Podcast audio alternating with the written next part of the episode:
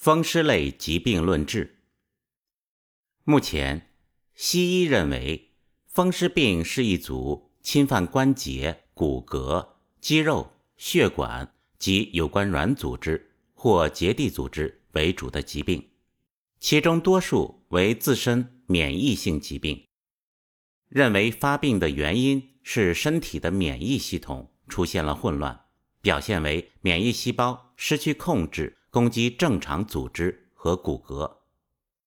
风湿类疾病的范围较广，有关节疼痛的关节炎，也有现代医学命名的红斑狼疮、荨麻疹、干燥综合征、银屑病、白塞氏病、脊柱关节炎等各种关节和皮肤病。临床表现为关节疼痛、溃疡、湿疹、皮肤溃疡和各种皮肤性疾病。这些疾病被现代医学几乎全部宣布为不治之症，只能缓解。那么，中医是怎么来看待这些疾病呢？风湿这个词是西医从中医借用来的，简单来说。就是风邪和湿邪入侵到了人体，如果风邪和湿邪入侵到表系统的皮肤上，就表现出皮肤表面出现的斑点、湿疹、各种油类的疾病；如果入侵到肌肉里，就会出现肌肉酸痛、疼痛类疾病；如果入侵到关节，就会导致关节疼痛等疾病。由于风邪和湿邪。入侵到人体，会对人体整体的气血流动和经络运转产生系统性影响，所以这些疾病久了以后会产生很多，例如心脏病、肝肾衰竭、骨头关节坏死、骨膜炎等疾病。从中医的范畴划分，现代社会发病率很高的痛风，也是一种湿邪沉积在关节引发的。风湿类疾病，仲景在《金匮要略》第二章《静湿噎病脉症治》第二和第五章《中风力竭病脉症病治》第五提出治疗风湿类疾病的整体治疗原则和治疗方案。风湿就是指风邪和湿邪。在桂枝汤的机理中，我们了解到。风邪可以让人的皮肤腠理松弛，防御能力下降，同时让人感到虚而正气不足，给邪气入侵创造条件。湿邪通常伴随有寒邪，湿邪进入人体可让人感到身体沉重；伴随寒邪，寒邪收缩牵引可让人感到疼痛，长期可影响人体的气血流动和经络活动，导致五脏六腑的虚弱。和病变。第一，简单来说，当风湿入侵到较浅层面的皮肤表面时，就容易产生类似湿疹、荨麻疹之类的皮肤病。西医认为皮肤病是过敏源导致，中医认为是因为风邪和湿邪入侵滞留在皮肤造成的一个潮湿阴暗的环境，这种环境很容易滋生细菌、病毒。和导致皮肤病。对于这种问题，仲景提出了麻黄加竹汤的思路：麻黄三两去结，桂枝二两，甘草一两，白术四两，杏仁儿七十个，去皮煎。简单来说，就是在麻黄汤的基础上加了一味白术。我们在之前的太阳伤寒的有关篇章中学到，麻黄汤是用来治疗。风寒束表、散热解热的。当湿邪束缚在体表时，出现皮肤表面的湿疹、发痒之类的疾病，借用麻黄汤发散到体表的作用，把白术运输到皮肤表面，让白术去掉其中的湿。根据这个思路，我们可以举一反三。例如，经常皮肤发痒的，被蚊虫叮咬后。不容易消除的原因，主要是表系统湿邪较严重而容易肿。小孩子所谓的手足口病等，都可以从这个思路去考虑。第二，我们的身体最外一层是浅层皮肤，当湿邪入侵到这个层面时，容易发痒。再往里一点是肌肉，再深是血脉，再往里是经络，最深是骨骼，最里是骨髓。当湿邪入侵到表层皮肤以内的肌肉，反而不会发痒。这就是我们临床中看到的一些油类，比如扁平疣、尖锐湿疣等很多被现代医学划分到性病的很多皮肤性疾病。这些皮肤病很影响美观，看起来经常让人感到不舒服。现代医学用激光或者液氮冷冻等灼烧皮肤的方法来处理，不仅治疗难度大，后遗症多，病人也多感到恐惧和不舒服。对于这个层次的风湿，仲景提出的是麻杏益肝汤的治疗思路，组方构成为麻黄去结。半两汤泡，甘草一两炙，薏苡仁半两，杏仁十个，去皮煎炒。薏米这味药可以有效的驱除肌肉里的湿，与麻黄夹竹汤相比少了桂枝，是因为不需要把药物的力量宣发到最外层的缘故。这种湿邪时间久了，待在肌肉里散不去。容易化热，所以有些人会出现红色的皮肤症状，像很多脸部的痤疮都属于该类症状。现代很多中医经常用简单祛湿热的方法治疗这类病，往往会南辕北辙，因为大部分祛湿热的药会损伤肠胃的阳气和津液，损伤正气，经常会把小病治成大病。按照上述理论，举一反三，临床我们经常碰到的油性皮肤、过多的头皮屑、皮肉过粗过厚等情况，都是皮肤以里的肌肉湿邪较严重的问题，都可以从这个思路去治疗。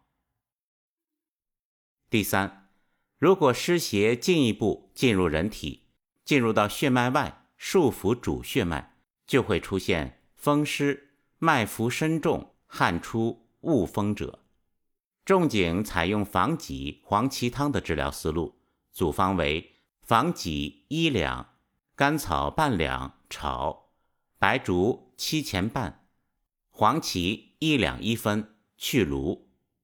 饮用的方法是：右错麻豆大，每焯五钱币，生姜四片，大枣一枚，水斩半。煎八分，去籽，温服，良久再服。身体感到沉重是湿邪堆积的一个很标准的症状。湿邪累积在身体里面的时候，我们就会感受到重量，汗出恶风。当湿把血管包住的时候，身重。血液循环系统是全身最大的循环系统。如果湿邪围绕在你的血脉旁边，相当于带了两个动脉的血液循环系统，旁边都是湿邪，所以感到身重。生活中比较常见的是一些怕热、怕风、容易出汗的大胖子。防己黄芪汤的防己作为君药，可有效驱除这个部位的湿邪，同时可宣肺降水。白术驱肌肉之湿气，黄芪由内到外。打表宣肺，并且可固表止汗。仲景经常在需要宣散、驱水入血脉时，会用到生姜。第四，防己黄芪汤治疗的病患，主要是具有身重、出汗怕风的特点。如果湿邪和寒邪交杂在一起，则会引起身体肌肉的疼痛。仲景采用的是桂枝。附子汤的思路：伤寒八九日，风湿相搏，身体疼烦，不能自转侧，不呕不渴，脉浮虚而涩者，桂枝附子汤主之。组方是桂枝四两去皮，生姜三两切，附子三枚，刨去皮，破八片。甘草二两炙，大枣十二枚掰。组方以桂枝汤为思路，去掉芍药来加强桂枝宣发祛风的力量，用炮附子来驱除肌肉的寒邪，来驱除疼痛。后面说，若大便坚、小便自利者，去桂加白术汤煮之。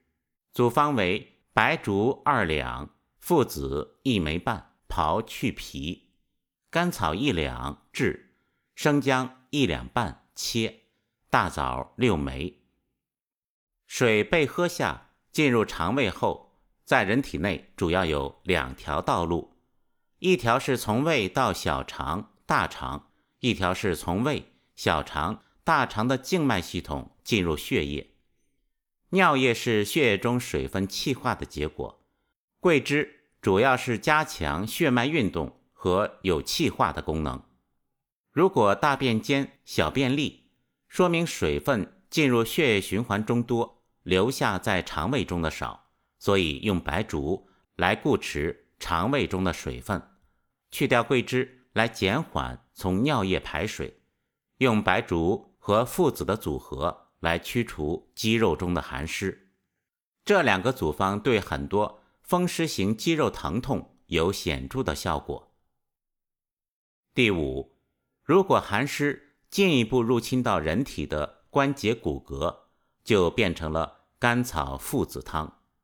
组方为炙甘草二两，附子二枚，刨去皮。白术二两，桂枝四两。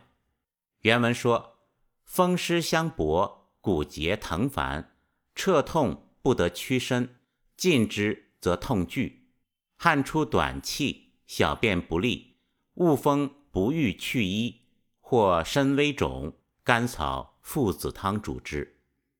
其中桂枝祛风，白术祛湿，附子驱寒。这个组方。和肌肉上面的组方最大的差别在于没有生姜和大枣。生姜的特点在于发散和驱水，因此张仲景的组方中需要进入津血系统发散的，一般都有生姜。大枣主要用来滋补流失的津液，也可以把药性向津血系统引导。甘草附子汤的寒湿是在骨骼，不是在肌肉，所以不用生姜。用了生姜，反而会导致其作用范围在肌肉，而不是骨骼。通常很多痛风也是湿邪积累在身体末端的小骨骼，通常是甘草附子汤的适用症。